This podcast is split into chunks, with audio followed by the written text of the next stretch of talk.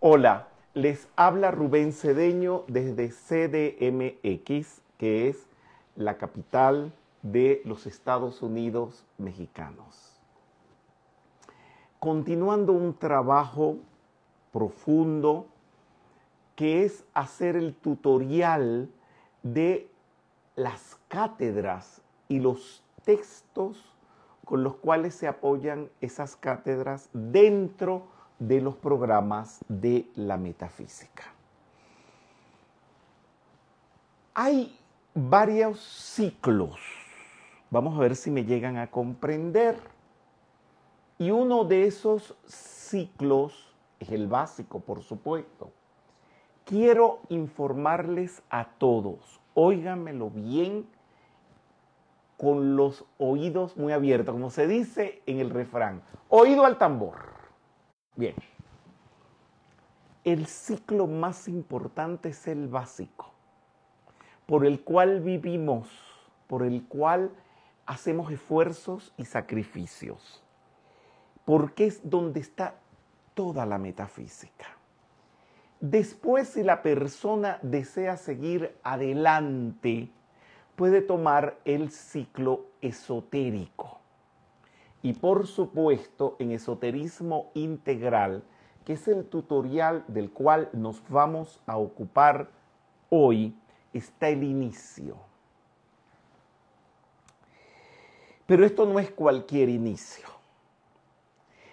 Si bien no es despreciable el ciclo básico, este tampoco. Este va a ser el ciclo básico para ustedes hacerse miembros de la jerarquía espiritual. Sé que muy pocos pueden llegar a eso. Sé que todo el mundo desea tratar a los maestros y por eso hay tantas fantasías por allí como los que dicen que canalizan y por supuesto que es falso. ¿Y cómo sabemos que es falso? Porque los contenidos de los cuales nos vamos a ocupar dentro de esoterismo integral, ellos ni lo vislumbran. Y resulta que esoterismo integral, los dos cuerpos, las dos grandes cátedras, son enseñanza directa de la jerarquía. Y apenas esto es el abrebocas, porque hay mucho más. Y mi persona lo que va a hacer,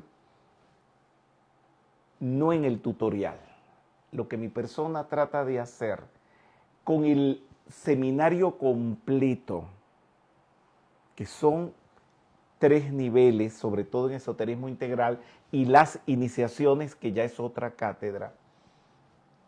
En el curso, hay una diferencia entre el curso y el tutorial. En el tutorial solamente voy a explicar qué contienen los libros sin explicar contenidos.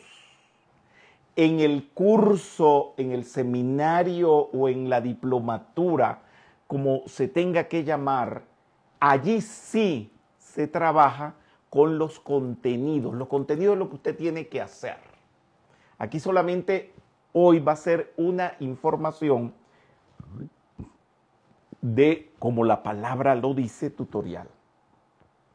Eh, pueden hacer todas las preguntas, por favor, sean en vivo o sea este, por los medios informáticos. Bien.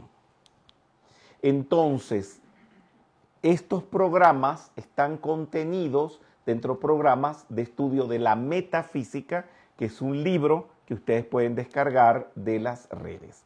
Los ciclos son cuatro, se los recuerdo. Ciclo básico, ¿se recuerdan de qué se ocupa el ciclo básico? Sí. Los pilares. Ajá, pilares de qué más? Siete rayos. Siete rayos. Meta y, Principios. y principios. Bien. De no hacerlo con esos cuatro niveles, ¿con qué otro libro podrían ustedes sustituir como material de apoyo el ciclo básico? Con los libros de Connie Méndez. Con los libros de Connie Méndez. ¿Con qué más? Con los libros de Met Fox. Libro de la vida. Con el libro de la vida también. De metafísica cristiana. También. ¿Y con qué más? Con el libro de Tony Con el libro todo. Muy bien. Estás viendo que la es una participación inteligente. También pues los que nos están viendo por las redes pueden participar. Ya saben que el ciclo básico depende de la exigencia del grupo porque hay diferentes grupos con los cuales uno puede iniciar esta enseñanza. Unos más eruditos, otros menos eruditos. Y los menos eruditos dentro de la metafísica no quiere decir que sean minimizantes, porque tenemos a Emmett Fox, señores, eso es un monumento. Lo que pasa es que Emmett Fox tiene dos caras. Una muy simple y la otra muy profunda. Cuando se lee Emmett Fox, usted sabe que es fácil, qué lindo, esto me parece ya que me lo sé. Ponte a ver si lo pusiste en práctica. Cuando Emmett Fox dice que si tú vienes caminando por la calle y a una persona la atropella un auto y tú vas a pararle la sangre, espérate, ya va. Díganme, ¿quién de ustedes ha hecho eso? Ninguno. ¿Ya está? ¿Cómo si lo has hecho? Mira, esto no es que te pase todos los días. Pero si pasa una vez y lo haces, bueno, estamos poniendo en práctica a Emmett Fox. Que llegues a un sitio que haya un pleitazo o que haya un tiroteo en la calle, y no quiero decir ningún país porque hoy en día en cualquier país, y le quito poder, hay tiroteos. Y que pares el tiroteo, eso es Emmett Fox. Es muy fuerte. Curar a una persona que se está muriendo en un hospital. Liberar a un preso que está detenido injustamente. Señores, Emmett Fox no es fácil.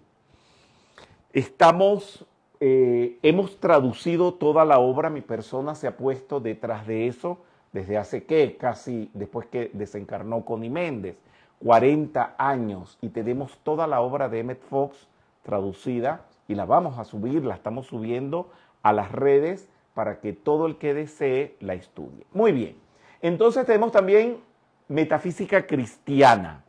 Es, no puedo decir que es fácil porque estoy tratando de hacer el tutorial, pienso concluir este ciclo de tutoriales dándoles la metafísica cristiana y de fácil, lo que tiene fácil es la comprensión, pero no la puesta en práctica.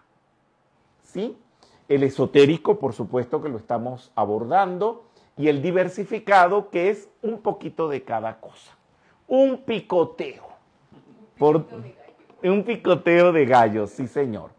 Entonces, el grupo de esoterismo, óiganmelo bien todos, es para los grupos internos. ¿Qué es un grupo interno? El grupo interno no es un grupo ventetú. Vamos a ver quién sabe lo que es un grupo ventetú. Dime tú. está invitando? O sea, que se pone a invitar a las personas. sí, tú vas a ser de mi grupo interno. No, no es un grupo ventetú es un grupo que se hace solo. Quien decide ser del grupo interno es el estudiante, no el facilitador. ¡Wow! Jamás en este momento hay constituido aquí un grupo interno, en México, claro. Y mi persona les quiere preguntar a los que están aquí presentes, ¿a quién los he llamado a formar este grupo? A nadie. A nadie. ¿Quiénes vinieron? Ustedes. El maestro Kuthumi tiene una frase un poco extraña que dice, forza al maestro. Uh, no es el maestro el que forza al discípulo, es el estudiante el que forza al facilitador. ¿Me están entendiendo? Dime, ajá.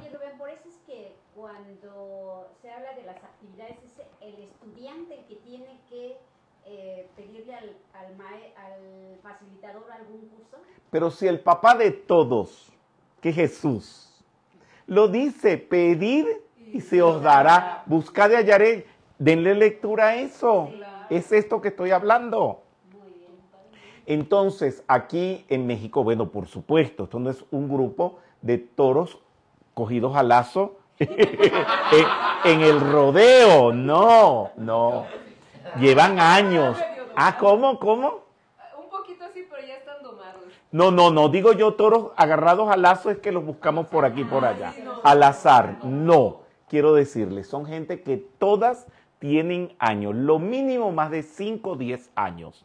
Y hay quien tiene pues 35 y 40 años aquí en nuestro grupo de México, porque mi persona tiene 45 años dando acti- este, facilitando actividades aquí en México. Voy al grupo interno. Entonces, ese acercamiento que tiene el estudiante ya no solamente para escuchar la enseñanza, aprenderla y ponerla en práctica, sino ese acercamiento ya para colaborar. Ustedes me ven aquí frente a sus cámaras, eh, bien iluminado, perfumado, bañado y todo eso. Eso no sale solo. Aquí hay gente que llega temprano a poner luces, a arreglar toda la parte eh, de toda la aparatología que hay aquí, porque aquí hay muchos aparatos, todo lo digital. Esto es un grupo y luego, este es un grupo también que terminamos la actividad a la hora de la cena y la cena se hace en casa, entonces se trae comida. Ese grupo que pone luces, acomoda los aparatos, que trae la comida, ese es el grupo interno. Y no necesariamente tienen que ser facilitadores. Generalmente son facilitadores, pero la mayoría de las veces es una gente que tienen algo, un ingrediente común. ¿Cuál será ese ingrediente? El amor El a la amor. enseñanza. Amor. A la enseñanza nada más. Al grupo. ¿A quién más? Yo no diría el grupo porque es así como muy general. Sí. Eso me suena a mí a Auditorio Nacional. sí, no me gusta eso de Auditorio Nacional. A cada una de las personas que asisten. ¿Me van entendiendo? Entonces, esta enseñanza es una enseñanza diseñada para ese grupo. ¿Me van comprendiendo un poquitito? Sí. Que desean enseñanzas más profundas, serias y formales con tendencia exclusivamente interna. Ya aquí se supone, entre comillitas, que ya ustedes saben hacer milagros con los rayos, que ya saben usar las leyes de mentalismo para producir efectos y si no, están en camino de ello. ¿Me van en- comprendiendo? Bien. Entonces, ¿qué pasa? Aquí solamente nos vamos a ocupar de algo, de una sola cosa, díganme qué, alma. del alma, del ser interno. Nada más. Ahora, como dice Jesús, buscad el reino de los cielos y todo lo demás te será dado por añadidura. También eso es el gran baluarte para hacer milagros. No es otro. Bien. Atender asuntos del alma. Que las personas, pues aquí presentes, aspiren a prestar más servicio y tener más amor compasivo a la humanidad. Y el que no, tiene la puerta abierta. No lo vamos a echar, pero que tome su rumbo haciendo lo que quiere y no los vamos a juzgar. Entonces tú comienzas tu metafisiquita. ¿Qué te gusta porque se hacen milagros? ¿Qué te gusta porque tienes que resolver un problema? ¿Qué te gusta por todo eso? Pero poco a poco, mientras más vas avanzando, mientras más te vas involucrando, ellos, pero ellos de verdad, no ellos de canalizaciones, te miran, te toman en cuenta y ya tu vida, vamos a decir que a medias, tu vida a medias en un alto porcentaje, te la empiezan a influenciar ellos positivamente para que te vaya bien. Y en la medida en que tú le permitas a ellos trabajar a través de tu vida, ellos lo van a hacer. Porque ellos están deseosos que eso suceda porque es la única forma que ellos, me imagino cuando digo ellos, ustedes saben a quién me estoy refiriendo, a ellos. Muy bien, ellos no pueden trabajar contra el libre albedrío de la gente. Entonces, si no pueden imponerse, ¿qué es lo único que les queda para trabajar en el mundo? ¿A quién se le ocurre la respuesta? Los A, estudiantes. a- a los, es- ¿Todos los estudiantes? No. no, a los estudiantes que tengan la disposición de Que se ofrezcan. que se ofrezcan. Los estudiantes que se ofrezcan para que ellos caminen a través de nosotros. Pero ya les digo, no es a través de canalizaciones. ¿Por qué insisto tanto? Porque cada periodo evolutivo espiritual de la humanidad tiene sus grandes virtudes, sus grandes logros y también sus grandes fallas o sus grandes defectos. En la época de Blavatsky era que todo el mundo quería tener iniciaciones y vivían repartiendo iniciaciones y aquello era un relajo. La gran falla, el gran, bueno, el cáncer espiritual del momento son las canalizaciones.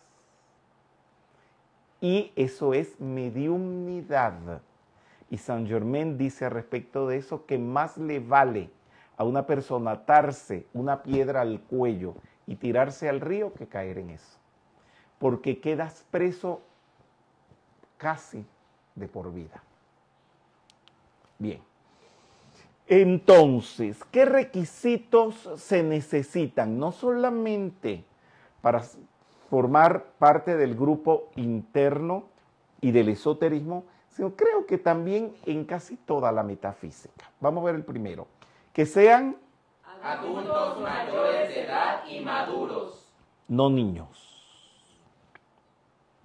Nos pueden acusar de estar evangelizando o metiéndoles ideas, que sea una secta, no niños. Que el que venga sea un adulto responsable. El otro punto, Conscientes e independientes. que sean independientes, no que mi mamá me prohibió, que la pareja me lo prohibió. Arregle primero ese problema con su pareja y después venga para acá. Tienen que ser personas independientes.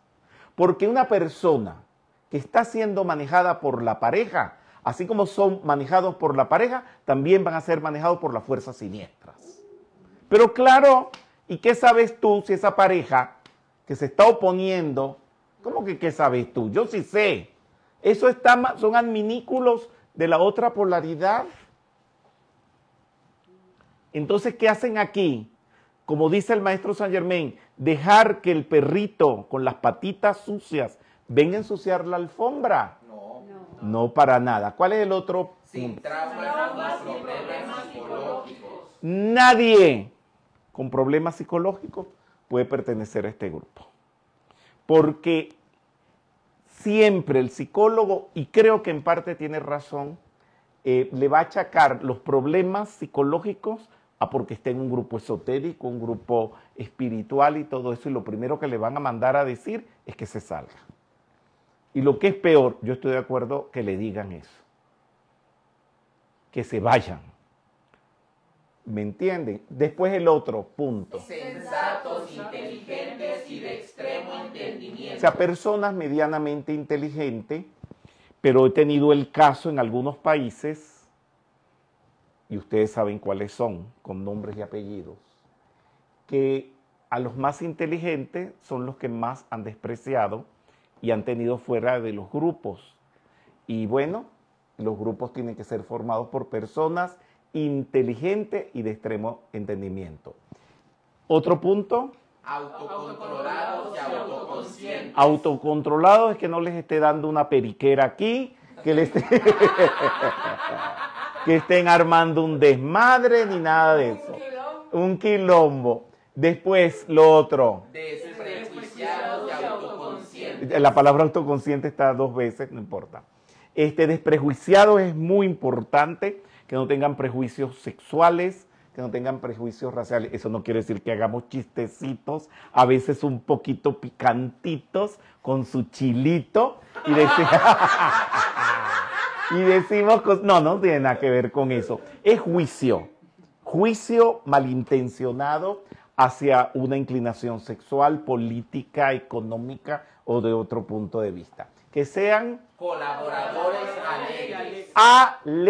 Alegres. Desde que llegan hasta que se van. Y después, con alegría, con buen humor, los chistecitos y donde vienen las picardías, pues por supuesto. ¿Qué más? Humildes y confiables entre sí. No puede creerse nadie la última Coca-Cola con hielo del desierto.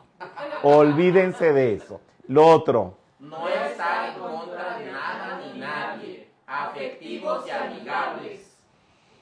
No podemos estar en contra ni de nuestros enemigos.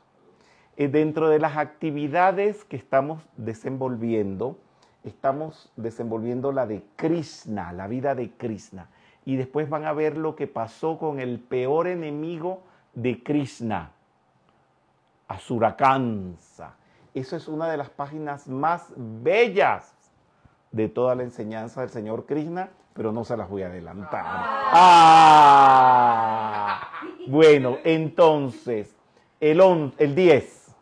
Inofensibles ante las observaciones. O sea, que si se les dice algo que no se hace así o se hace asado, que no se ofendan, por supuesto. 11.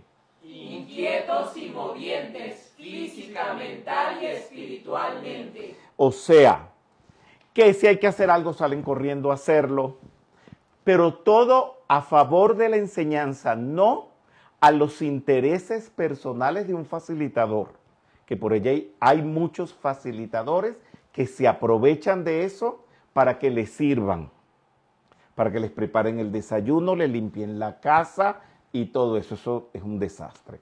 Y el 12 diestros en las necesidades del grupo, el facilitador y la humanidad. Quiero aclarar que ante las necesidades del facilitador son las necesidades para él difundir la enseñanza, no para irse a cortar las uñas, darse un masaje, irse a cortar el pelo. Ahí no tienen por qué los estudiantes meterse, ni él estar pidiendo favores por eso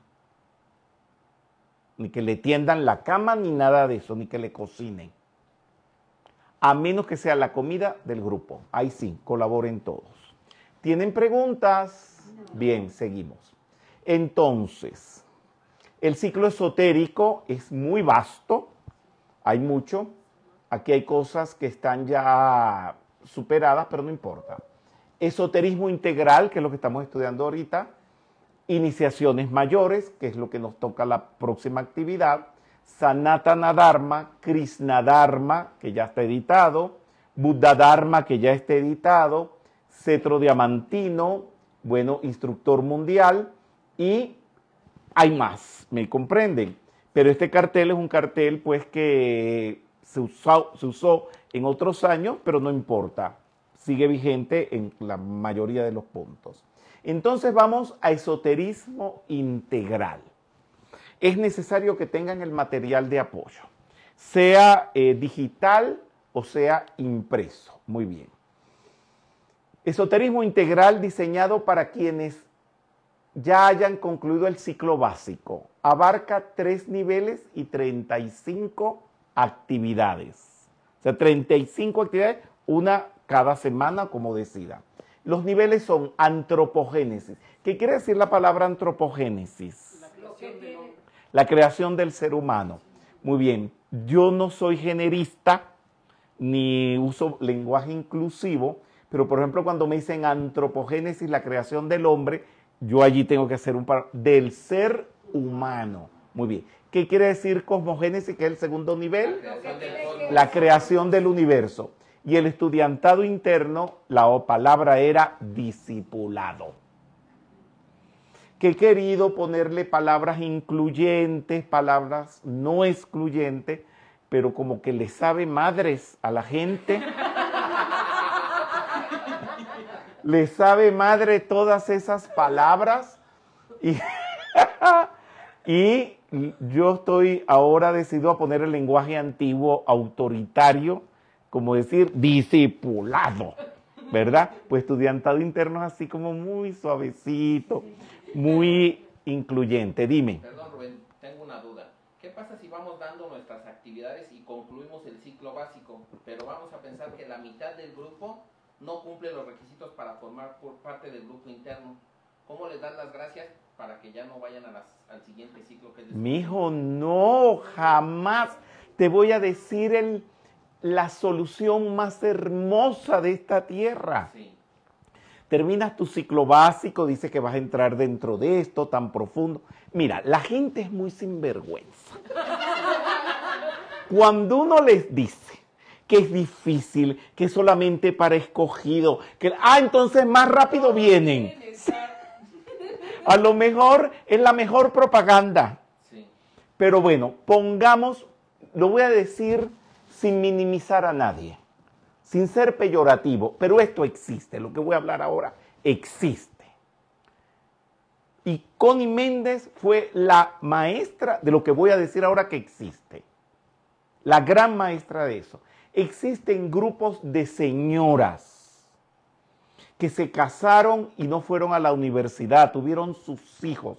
Son mujeres inteligentes, lindas, amorosas, pero no quieren nada de esto de esoterismo. Y lo que les gusta es la metafísica de Met Fox, Connie Méndez. Y ustedes quieren que les diga algo. Yo me crié con señoras así. Y son las mujeres más nobles, más bellas, más colaboradoras. Entonces, ¿qué hace uno? Mijo, un tiro al gobierno y otro a la revolución. ¿Cómo es eso? Sigues con tu grupo integral y a ella les abres grupo, vamos a hacer la cátedra de Metfox, vamos a hacer cátedra Connie Méndez, vamos a darle metafísica cristiana, vamos a darle todas esas actividades del ciclo general, el ciclo diversificado. Muchas gracias. Mira, te habla una persona que toda la vida lo ha hecho. Miren las actividades siempre que mi persona da. Una es un tiro para el gobierno y otra es un tiro para la revolución.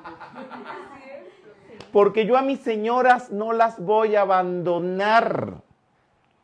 En mi grupo de Caracas, por decir un grupo que lo he tenido toda la vida, con el cual inicié mis actividades, tengo mis señoras que las adoro y las complazco dándole esas clases. Además, esas clases son bellísimas. Se levanta una vibración hermosísima. ¿Ya? Gracias. Si hay preguntas, ya saben, las pueden hacer. Muy bien. Entonces aquí tenemos los tres niveles y hay un libro para cada nivel. Esoterismo 1, antropogénesis, eh, esoterismo 2, cosmogénesis y esoterismo 3, discipulado.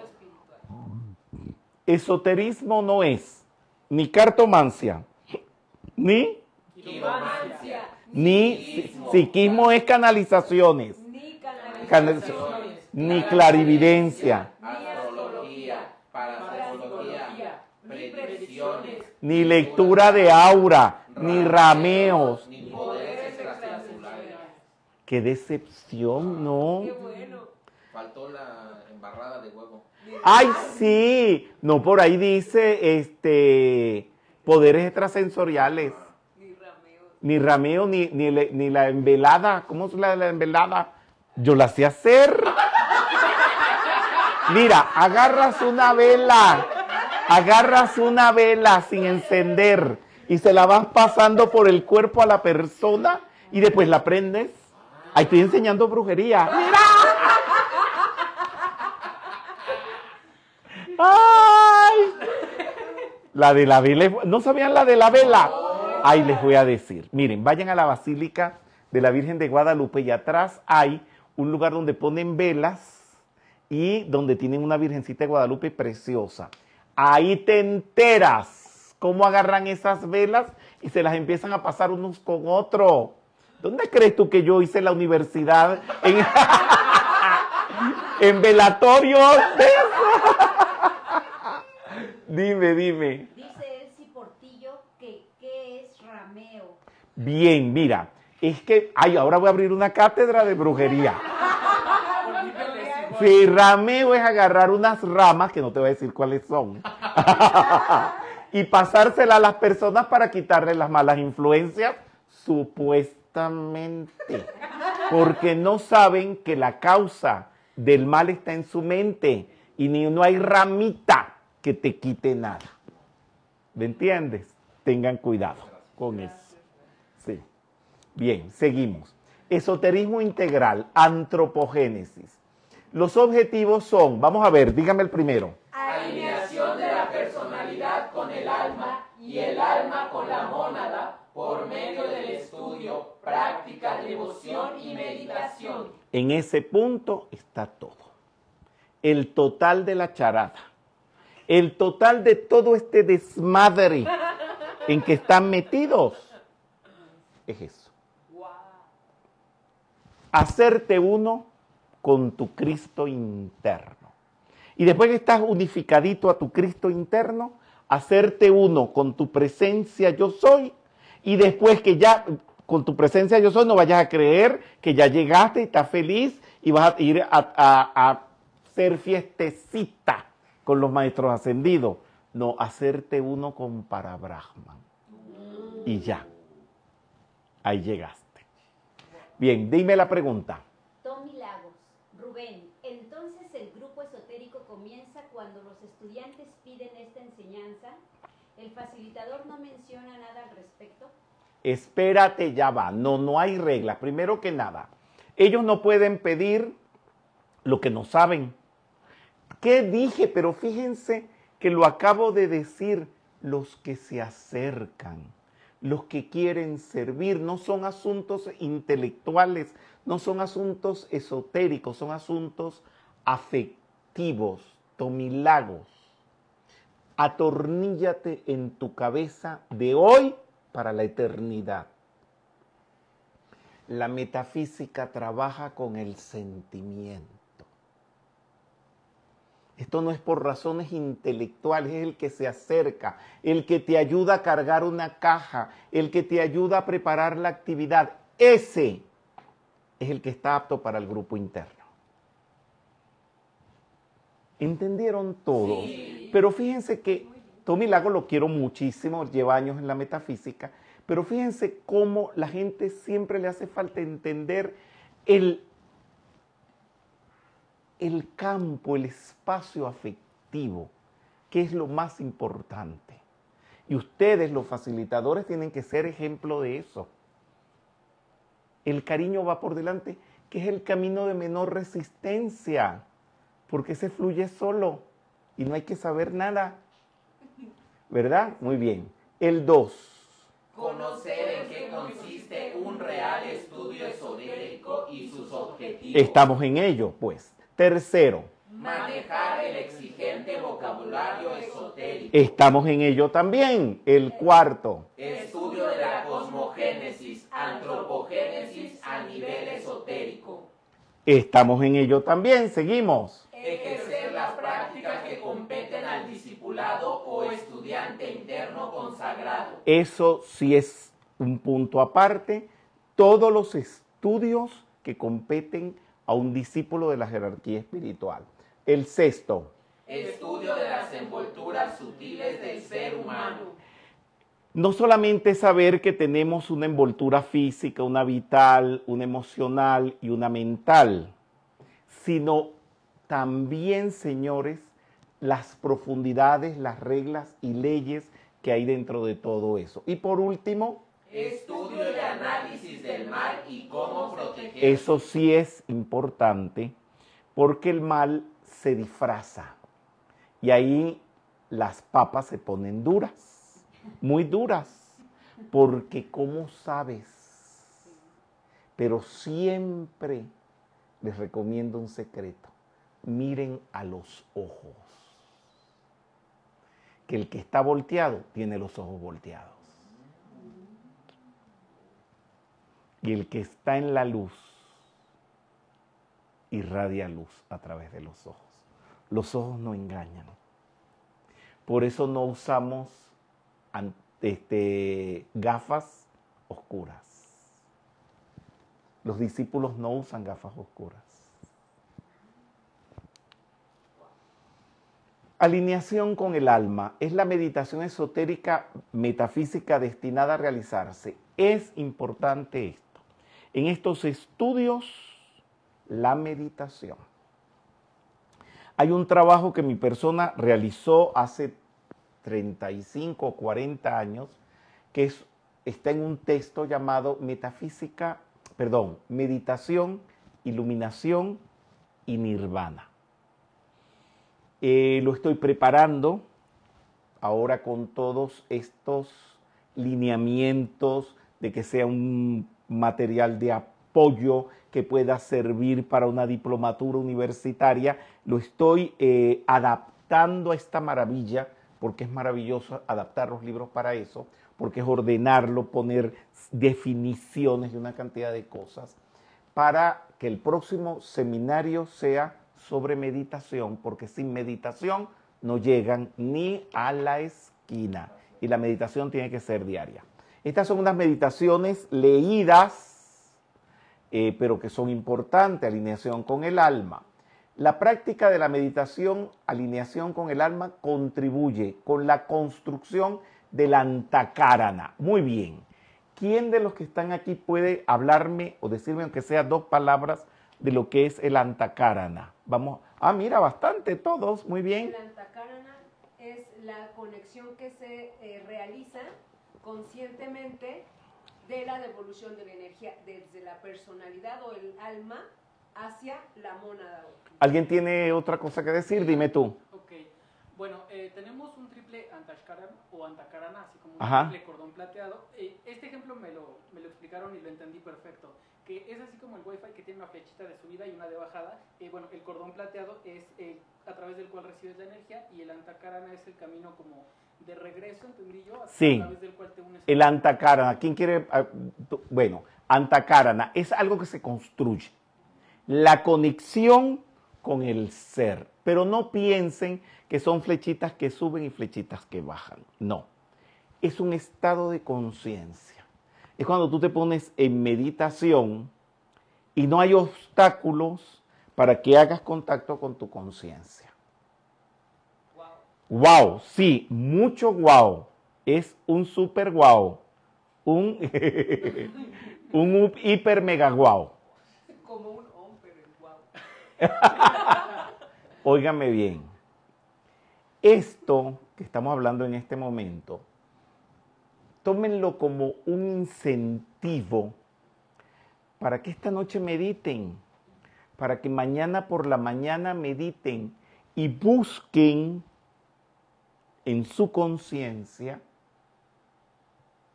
su propio ser, pero no lo que dice Saint Germain en el Sagrado Libro, no lo que pueda decir Connie Méndez, ni Rubén Cedeño, ni Emmet Fox, ni el maestro Kutumi, ni el Moria, no.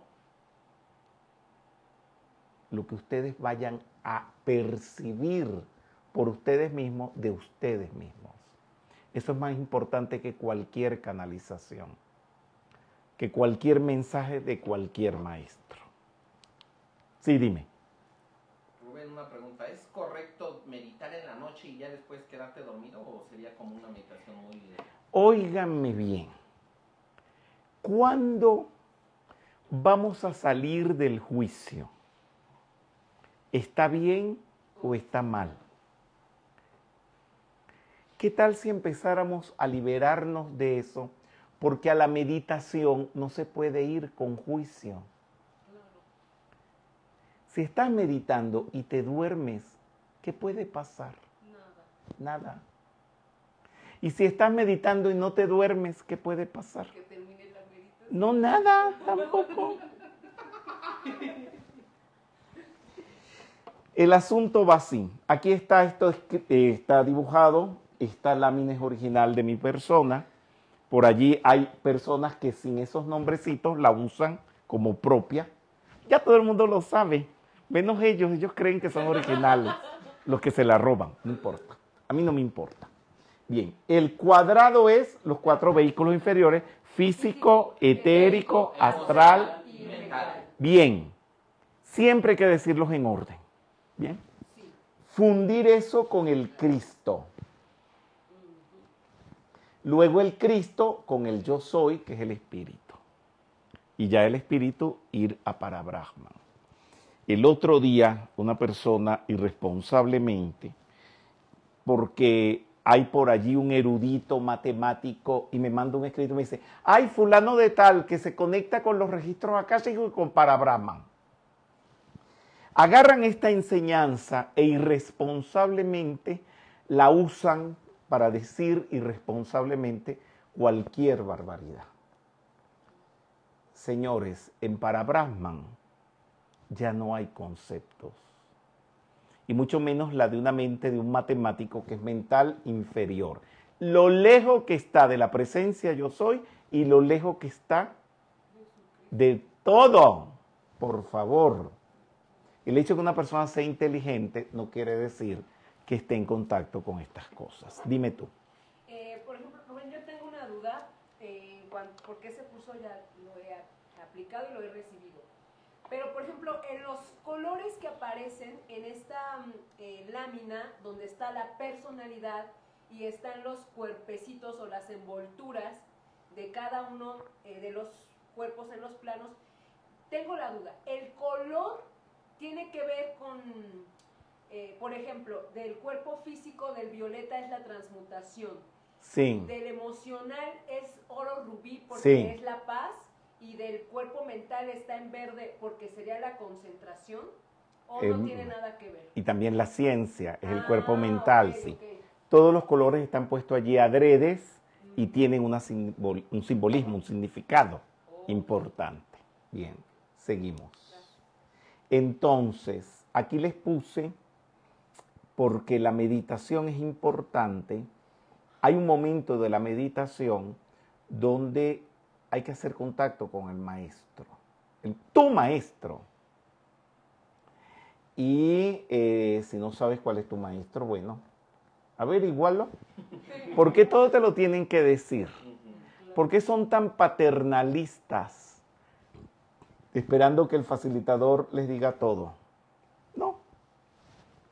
Y la recomendación que hace Blavatsky, que me parece muy acertada, es que visualices a tu maestro en posición de samadhi. Entonces aquí tenemos a Krishna, aquí tenemos al Señor Gautama, aquí tenemos a Jesús, hay pocas láminas de Jesús en posición de samadhi, y aquí tenemos al maestro Kuthumi, que es una foto que no está en las redes, eh, la mandé a elaborar con todos los lineamientos eh, que se saben de la manera en cómo él entra en Samadhi y se conecta con lo que se tiene que conectar. Entonces, esto es una idea, ¿verdad? Y no me empiecen a preguntar, bueno, y el maestro Hilarión y el maestro Serapi Bey. Espérense, no puedo agarrar a toda la jerarquía espiritual y mandarla a pintar en Samadhi. Bien. Entonces el trabajo de las tres cruces. ¿Pueden hablar un poquito de eso? Vamos a ver, dime tú. Ok, las tres cruces son... Ven, toma, puedes pasar a la... y enseñar. Toma.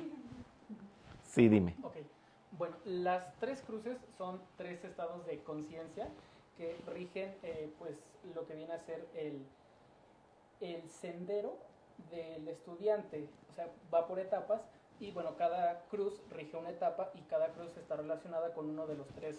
Correcto, muy bien. Ajá. Bueno, la primera es la cruz swastika o mutable, Ajá. que es la que viene a ser eh, el, el primero, el... Ya me puse nervioso. Bueno, es el primer, el simpatizante. Vamos a ponerlo nervioso. ¡Ah! bueno, lo que está antes del discípulo es este, la cruz swastika. la cruz eh, fija es la cruz del discípulo y luego la cruz eh, cardinal es la del iniciado. ¡Un aplauso! ¡Qué bien, gracias! exacto todo lo que dijiste. Hay que salir de la esvástica, que es estar dando vueltas por allí, en la búsqueda, fijarse en un solo sitio, que es la cruz fija o la cruz de Jesús, y a partir de esa cruz, irse para arriba, que es la cruz cardinal, ¿verdad? Bien, entonces, óiganlo y véanlo. ¿Y cuánta gente anda por allí en la cruz esvástica? Todo el mundo, todo el mundo. ¿Y quién se ocupa solamente de lo de arriba, sin preocuparse con lo de abajo? Muy poca gente. Muy bien. Estudio del... Todo esto son los temas y objetivos específicos de estas cátedras. Esto sería entonces la, perdón, la actividad de... Las tres cruces. Esta que estamos viendo, del loto egoico, que en realidad el Cristo es un loto egoico donde cada uno de esos pétalos es un desarrollo superior que ustedes van a tener. Y que cada pétalo corresponde a un cuerpo, ¿no?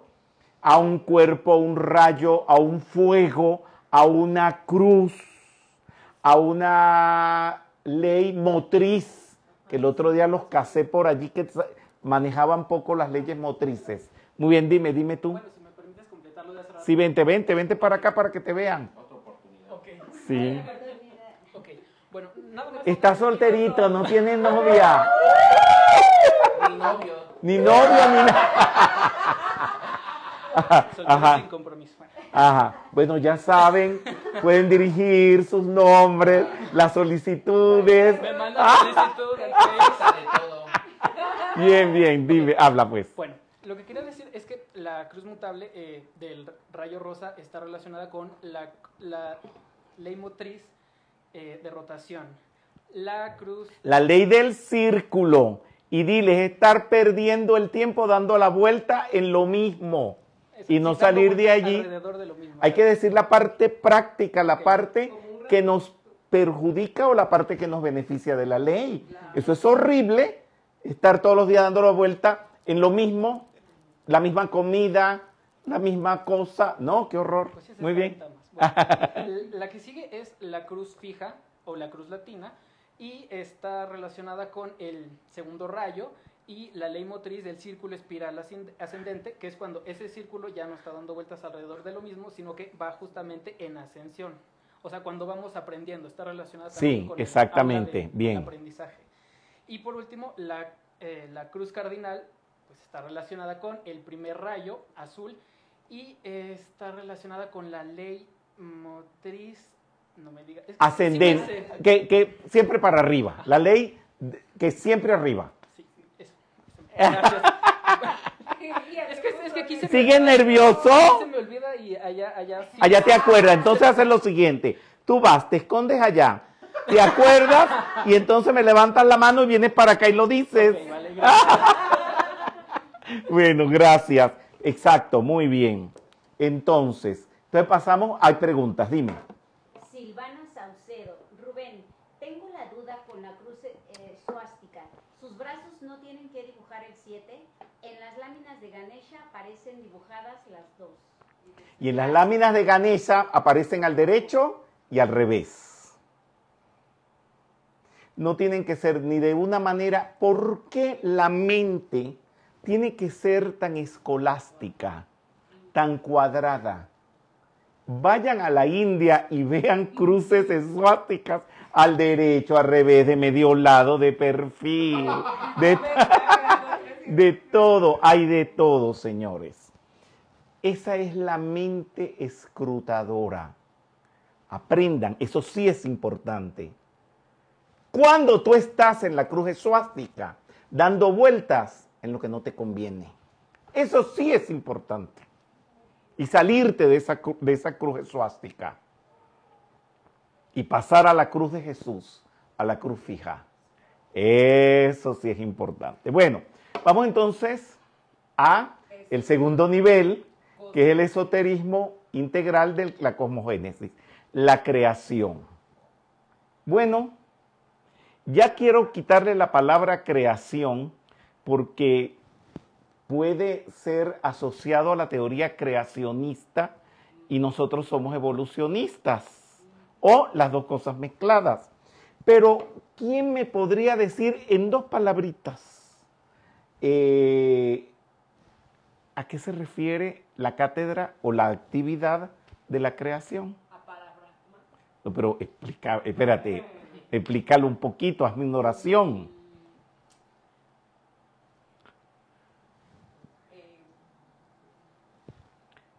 Dime.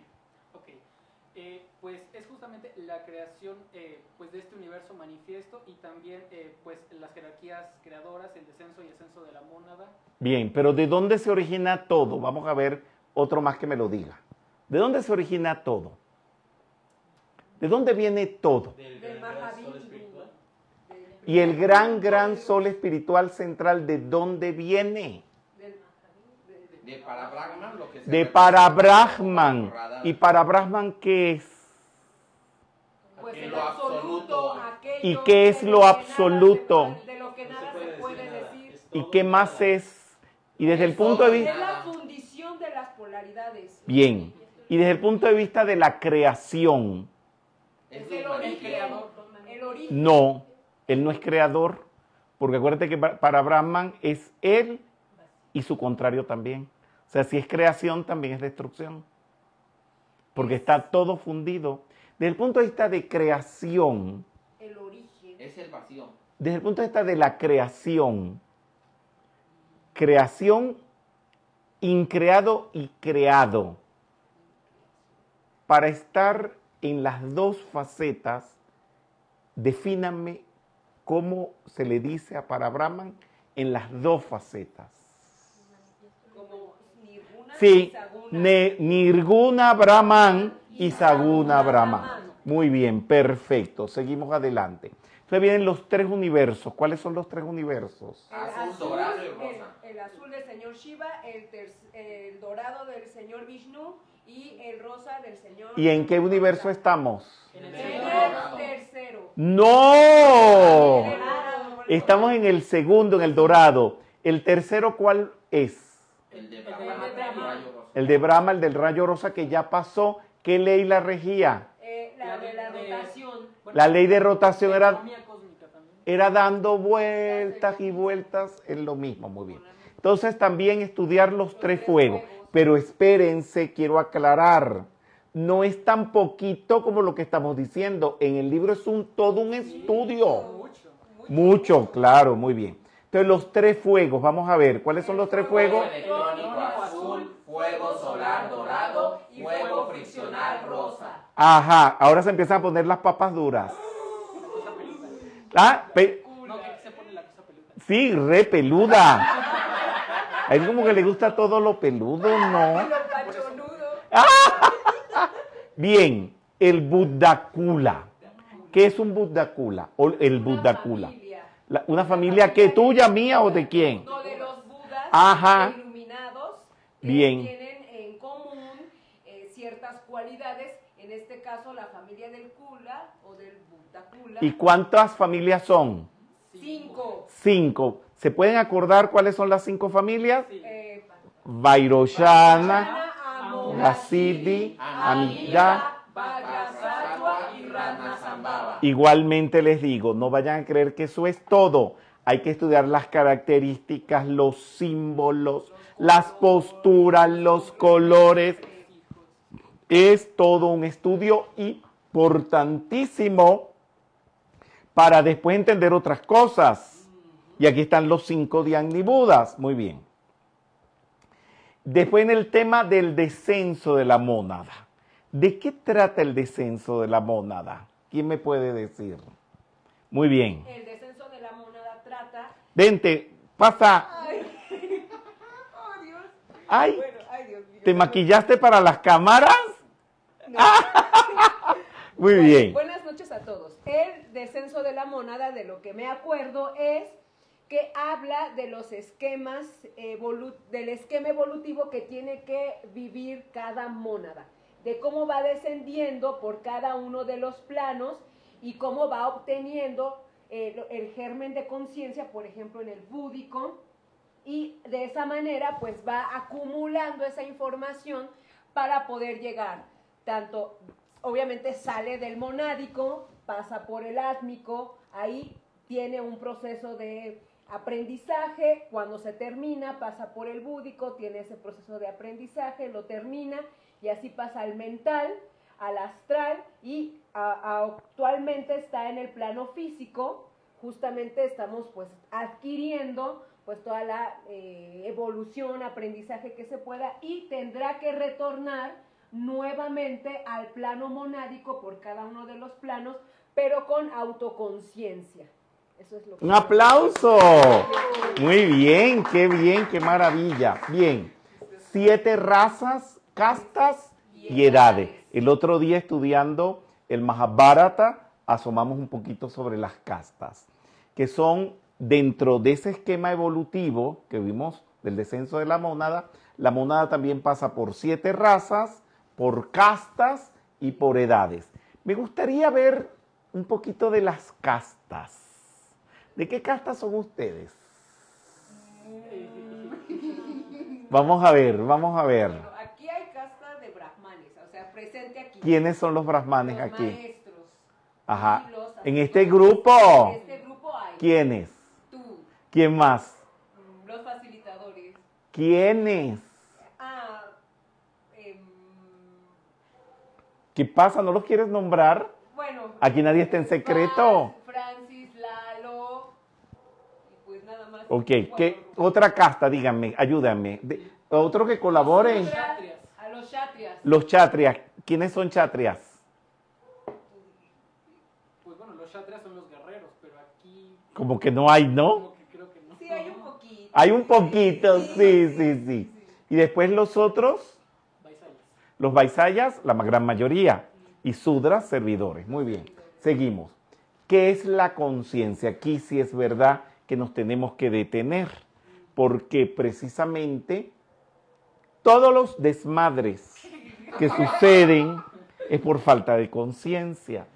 Falta de conciencia del ser, del yo soy y por eso el trabajo allí pues se pone un poquito más seria.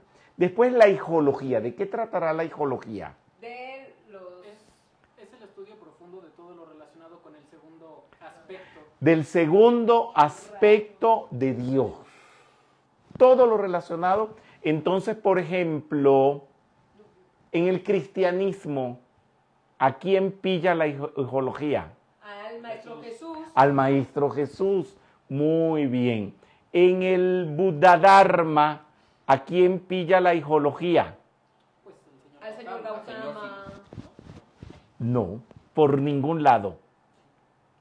¿Al hijo? ¿Qué sería el segundo rayo? Ah, eh, pues serían los Dhyani Los Dhyani Bodhisattvas. Y, y, Gautama ni siquiera fue un Dhyani Bodhisattva, fue un Manuchi Buddha. Todo lo que sean segundos aspectos que eso es un estudio hermosísimo. El triángulo estelar entre los siete rishis de la Osa Mayor, las Pléyades y el Sol Sirio, todo eso, y el Tricaya. ¿Quién me dice a mí que es un Tricaya? Vamos a ver tú, Lalo. Bueno, son las tres estas. Las tres, estas es lo que quiere decir Tricaya, las tres cestas del Señor. No. Espérate. ¿Cómo se le dice a las tres cestas? Tripitaka. Muy bien. Mira, no, espérate un momento. Ni pidas perdón. Ustedes están aquí para aprender.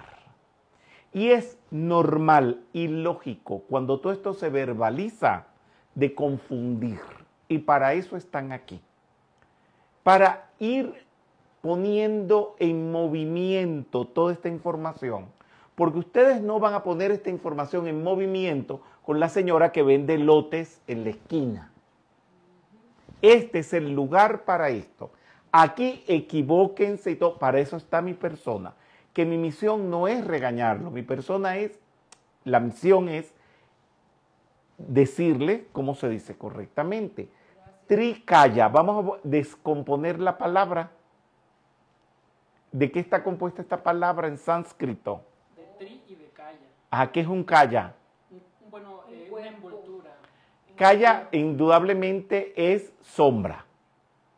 Se traduce como sombra o envoltura, o las tres envolturas.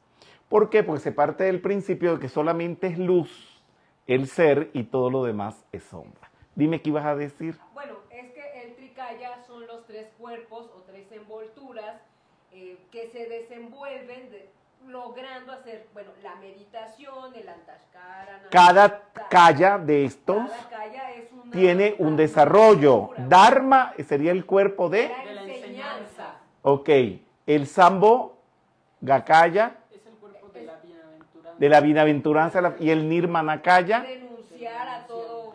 Eh, para... para ayudar y servir Acuérdate que no es la el nirmanakaya no solamente es la renuncia secas, sino cuando tú renuncias para volcarte hacia la humanidad a servir. ¿Y esto qué es? Es el, símbolo del pacto del propósito del hombre. Del, del propósito.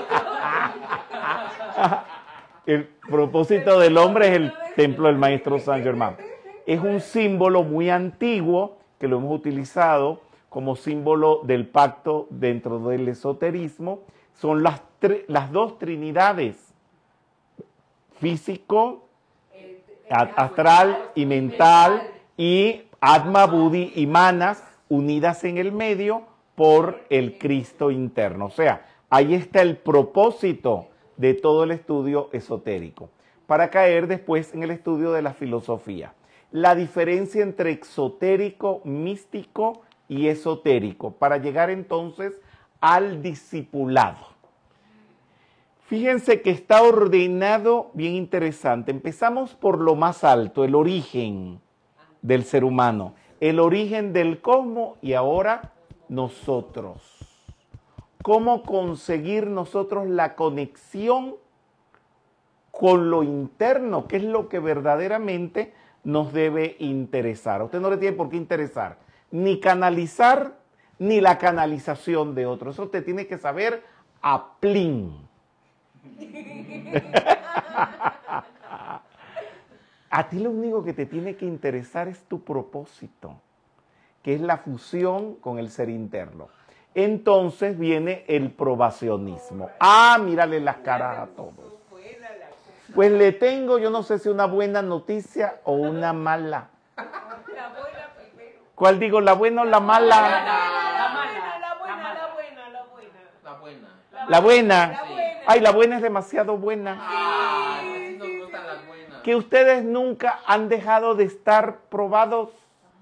Ustedes nunca, los maestros, los han dejado de ponerles pruebas.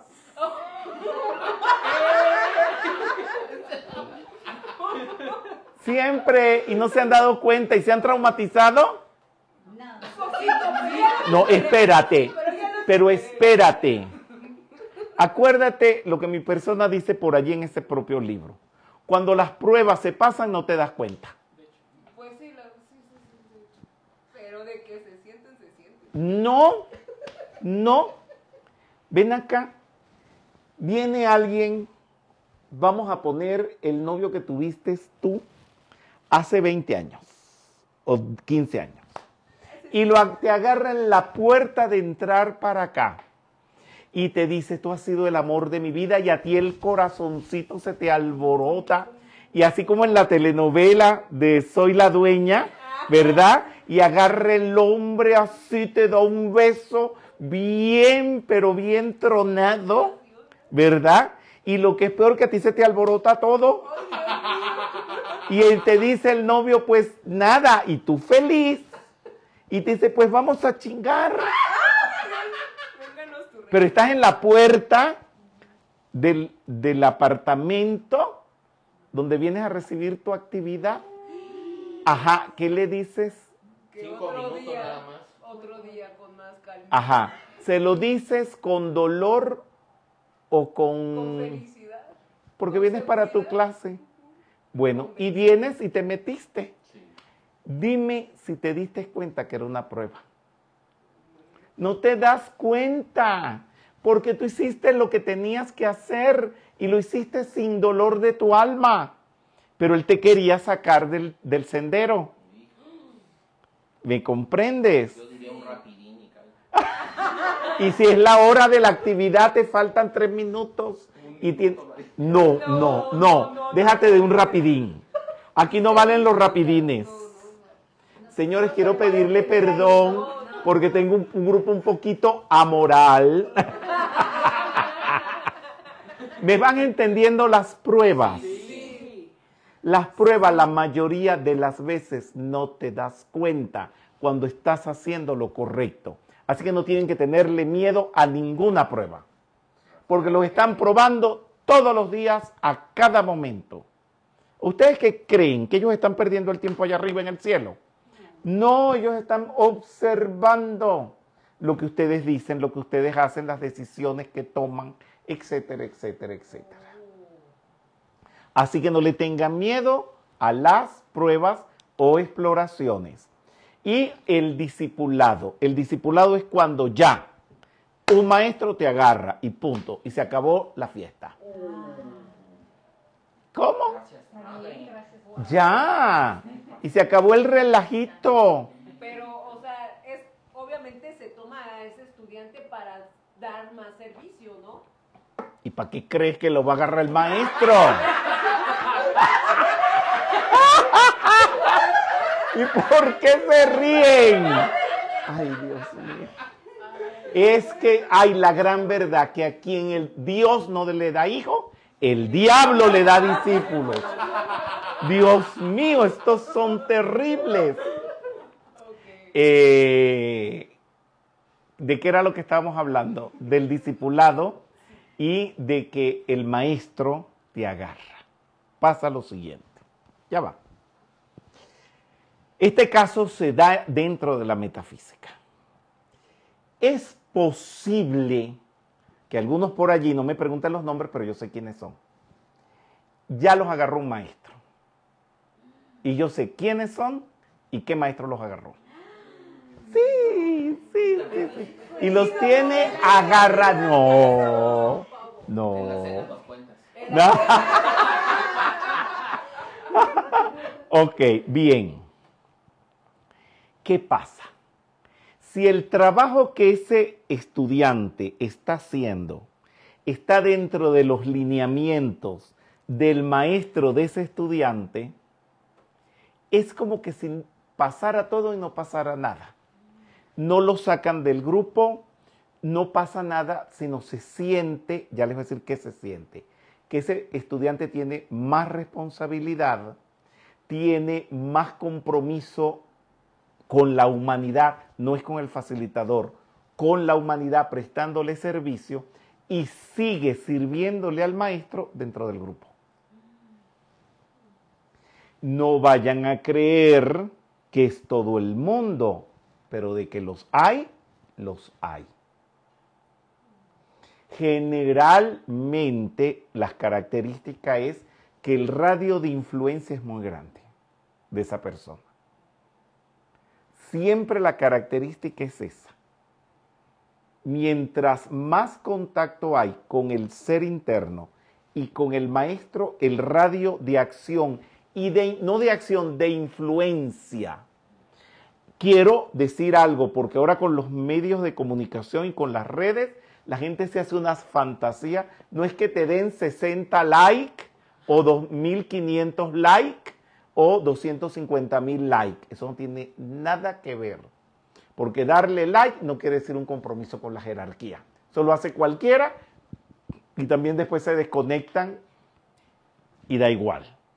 Es que estén trabajando las personas que están dentro del radio de influencia de ese discípulo haciendo algo a favor de la evolución.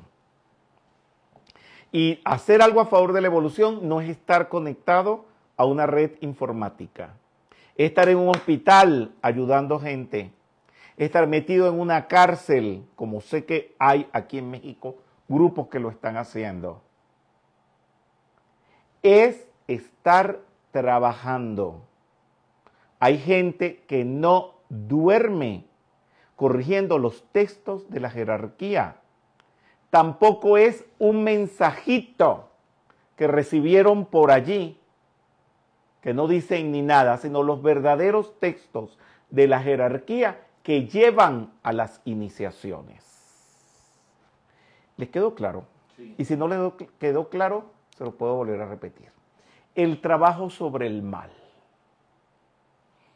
Hay personas que se creen muy positivas y me dicen, no, yo no creo en el mal, pero yo no entiendo el mal, yo no sé lo que es el mal. Es estar en la puerta del infierno, esa persona. Porque cuando no se sabe del mal, eres presa o preso de él. Dime. Y Dalia Zapata, ¿pueden pasarse como Moisés, que a veces se enojaba, pero lo hacía y luego se le pasaba?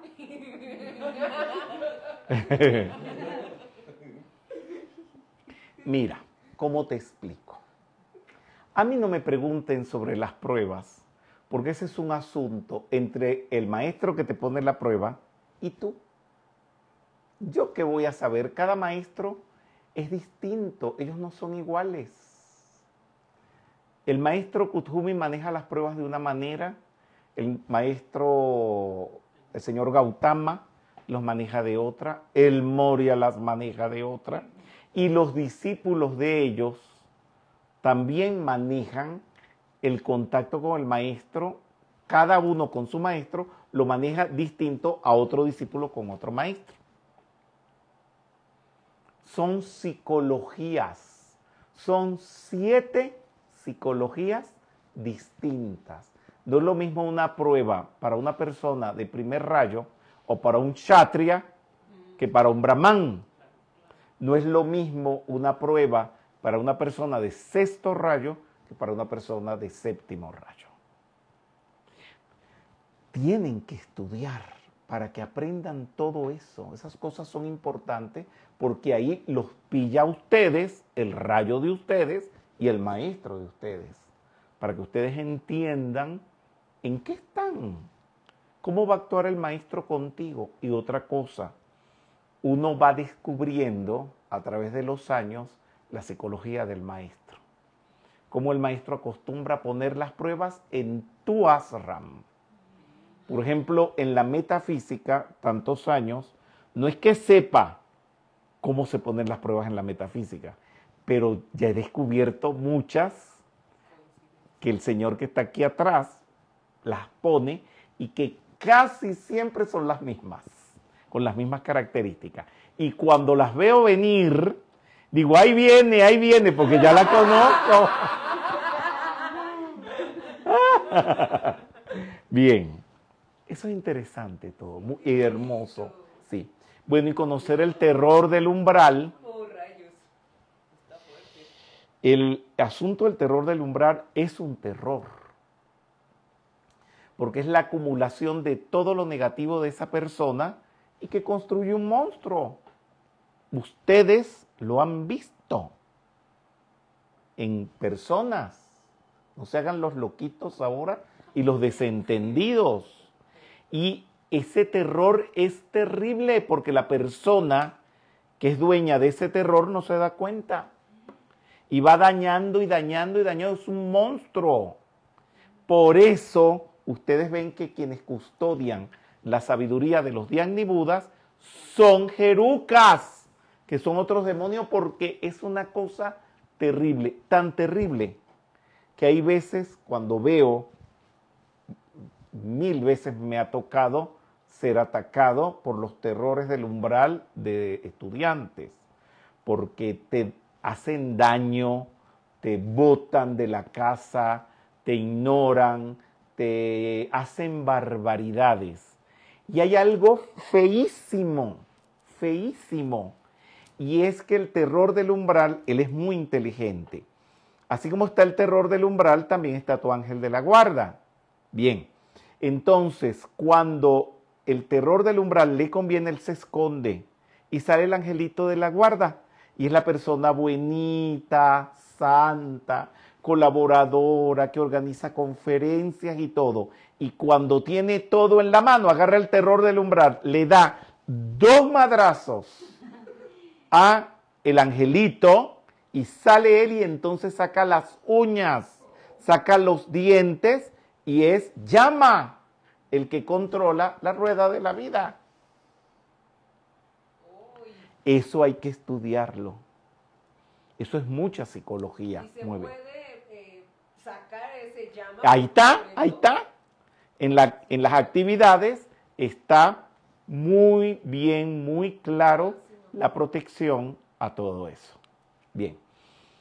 Después, bueno, ya esto lo hemos hablado en el curso de facilitadores, pero aquí hay otras explicaciones. Puse facilitador por maestro, pero la diferencia entre maestro y facilitador.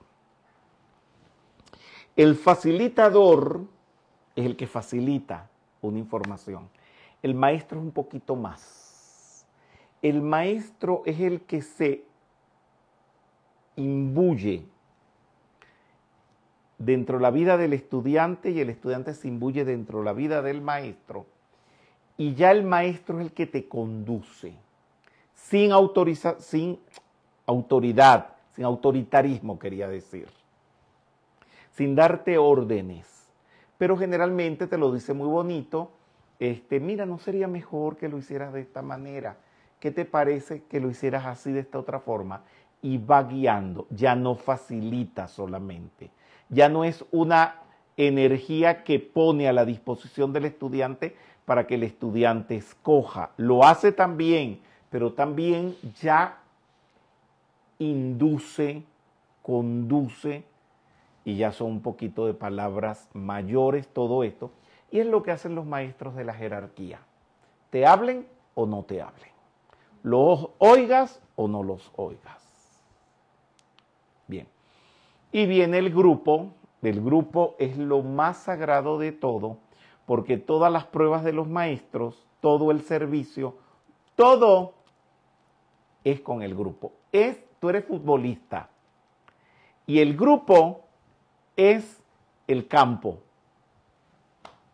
donde se juega el fútbol. Y por eso el grupo es tan, tan importante y hay que cuidarlo hay que celarlo, de que no se disuelva, de que siempre estén juntos, de que el que se fue vuelva, eh, que no se vaya nadie. Y bueno, hay veces que uno tiene asuntos, yo tengo una costumbre desde mi primer día de actividades hace 50 años, que es votar a la gente, pero de la lengua para afuera. No hago nada para que se vayan. Se los digo es para que tomen conciencia de por qué están. Y la prueba está que mientras más digo que se vayan, más gente viene. Si no, a las pruebas me remito. No me estoy hablando de eso. Hay gente, facilitadores, que verdaderamente expulsan a sus estudiantes, les dicen que no entren, que no vengan, que se vayan. El grupo hay que cuidarlo. Y el grupo hay, es como un jardín, hay que regarlo con cariño, con amor, con afecto, con alegría, que la gente sienta la necesidad de estar una vez a la semana o dos veces a la semana, las veces que, que toquen las actividades, estar con el grupo y que tu grupo verdaderamente sea la causa o una de las causas por las cuales te mantienes. Eh, yo puedo decir mucho de eso porque mi grupo se, ha mantenido hasta que la muerte nos separe. Ninguno hemos desertado. 50 años juntos. Y allí nos queremos, nos llamamos, nos aconsejamos, nos ayudamos, hacemos tantas cosas, porque ese es el crisol. Y gracias a ese crisol del grupo, a ese campo, de fútbol, por decirlo de alguna manera, se espiritualizó todo lo que hay de espiritualizado por la metafísica, porque con ese grupo tradujimos prácticamente toda la enseñanza, con ese grupo se gestaron todo de lo cual ustedes gozan. Hay grupos verdaderamente que son dadores de infinidad de bendiciones. Bien. Y fin. Ah. Bien. Eh, quería decirles algunos asuntitos. Desde que estamos en seclusión, ustedes han recibido un promedio de 80 actividades. Anoche saqué la cuenta. 80 actividades no es que estuve ni que las oí. Son 80 actividades que hay que ver cuánto has desenvuelto y puesto en práctica de cada actividad. Porque mi persona, para poderlas transmitir, he tenido que a través de los años vivenciar eso, a través de pruebas, vivencias, amarguras y felicidades también. Y ustedes también tendrán que vivenciarlo.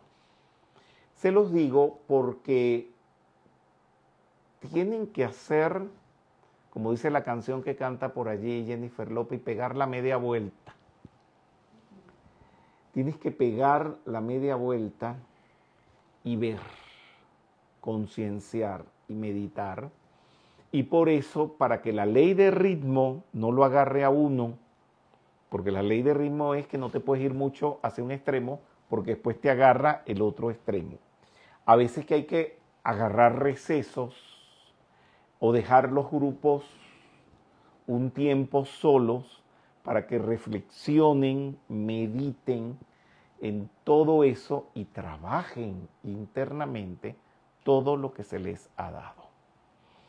Eh, o hay veces que hay facilitadores que pasan un tiempo en un país, después otro tiempo en otro país, y ese momento en que se van, como dijo Jesús, tengo que irme para que el Espíritu Consolador pueda venir.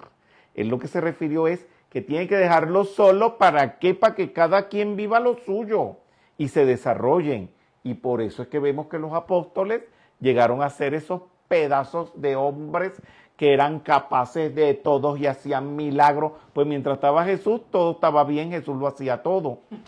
Ya empezaron los truenos, porque el otro día, mientras hablábamos de Indra, que es el que maneja el trueno, casi que nos pone en peligro la actividad el Indra, porque vino y eran truenos, relámpagos, centellas y todo esto. Bien. Entonces, ¿qué les quiero decir? Eh, vayan pensando en tomar conciencia de esas 80 actividades y que eh, también estamos llegando al final de muchas. Estamos llegando también al final del Krishna Dharma, quedan cuatro actividades y también de los eh, tutoriales, que es una extensión de las consideraciones. También, pues ya también estamos llegando a los finales Estoy preparando el broche de oro que va a ser la metafísica cristiana, que no es solamente una cátedra, es un ciclo, porque tiene, que yo sepa, cinco o seis cátedras adentro. con eso, pues tal vez lleguemos a la finalización de los tutoriales. Entonces, eh, todo esto se los digo porque también hay algo, el tiempo de Dios siempre es perfecto. También ya las seclusiones y los, eh, las franjas se están poniendo mucho más tolerantes en este momento que en los pasados. Ya México vive prácticamente en una franja naranja permanente que cada vez se hace más amplia, o sea que dan más permisos para más cosas y muchos países también. Entonces todo esto también va a coincidir en que este ciclo tan fuerte, tan intenso de actividades, también entre en, en algún momento, entre en pralaya, en receso. Eso no quiere decir que el facilitador abandone a nadie. No tiene nada que ver con eso. La tutorialidad va a seguir el coaching de los facilitadores continúa, pero los discípulos tienen, los estudiantes, que salir a la calle a implementar y a tomar conciencia de todo lo que han aprendido. Eso es muy importante, pero no se sientan tristes nadie, porque no se trata de que el facilitador abandone los grupos. Todo lo contrario, a lo mejor es cuando más presencia va a tener.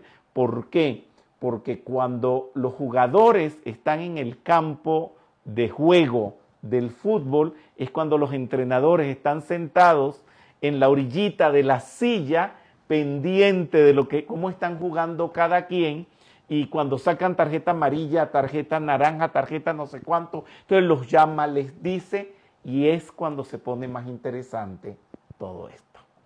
Bien, entonces seguimos trabajando. ¿Hay alguna pregunta? Eh, Silvia Fernández. ¿El grupo en algunas ocasiones puede reunirse con la ausencia del facilitador si en esa oportunidad no puede estar presente? ¿O solo se debe de reunir con su presencia? Por ejemplo, reunirse para tomar un té. Vamos a ver, tú tienes un cuerpo. El cuerpo tiene Brazos y manos. bra- ajá, y tiene Piernas piernas y tiene Pecho. Pecho. Muy bien. Y todo eso funciona supuestamente. ¿Y quién maneja todo el cuerpo? La mente, la cabeza. ¿No saben? La cabeza. La cabeza. ¿Y qué hace un cuerpo sin cabeza? Nada. Nada. A menos que puede suceder, no, no es siempre, que de manera natural haya una cabeza. Cuando digo de manera natural es que nadie la nombra, sino que todo el mundo reconoce a alguien como la cabeza y ya. Entonces pueden haber grupos con la cabeza de la cabeza. Entonces, si la cabeza de la cabeza se ausenta o no está, está la otra cabeza. Pero si no está en ninguna de las dos, ahí pueden suceder varias cosas. Alguien que quiere dar un golpe de Estado, alguien que quiere nombrarse director de lo que no es. Si no hay instrucción, ¿para qué se reúnen? Eso está en las consideraciones. Las reuniones son solamente para dar instrucción. Solamente. Y cuando digo solamente, vamos a leerlo al revés. No es ni para estar entregándole cuentas al grupo, ni para estar planificando actividades, ni para estar diciendo lo que se va a hacer. No. Siempre tiene que ser para la instrucción. Y si hay que planificar actividades, decidir cosas, aquí se están decidiendo muchas cosas, se hace después de la enseñanza. Pero la convocatoria siempre es para dar instrucción. Y si no está el facilitador, que supuestamente es el que está capacitado para eso, ¿qué hacen tomando café o té por ahí? Claro, si usted es amiga o amigo de un miembro del grupo y quieren ir a ver la película de estreno, pueden ir, pero ya eso es otra cosa, ¿me entiende? Pero el grupo como grupo, cada uno con su cabeza. ¿Qué quiere que les diga? Connie Méndez desencarnó. No hubo más actividades con ese grupo así, pero ese grupo de manera natural empezó a asistir a las actividades de uno que era alumno de Connie Méndez. Pero lo escogieron ellos. Bueno, asunto resuelto, pero siempre es el estudiante el que decide. Bien, comprendido. ¿Alguna pregunta más? Bien, bueno, muchísimas gracias. Gracias.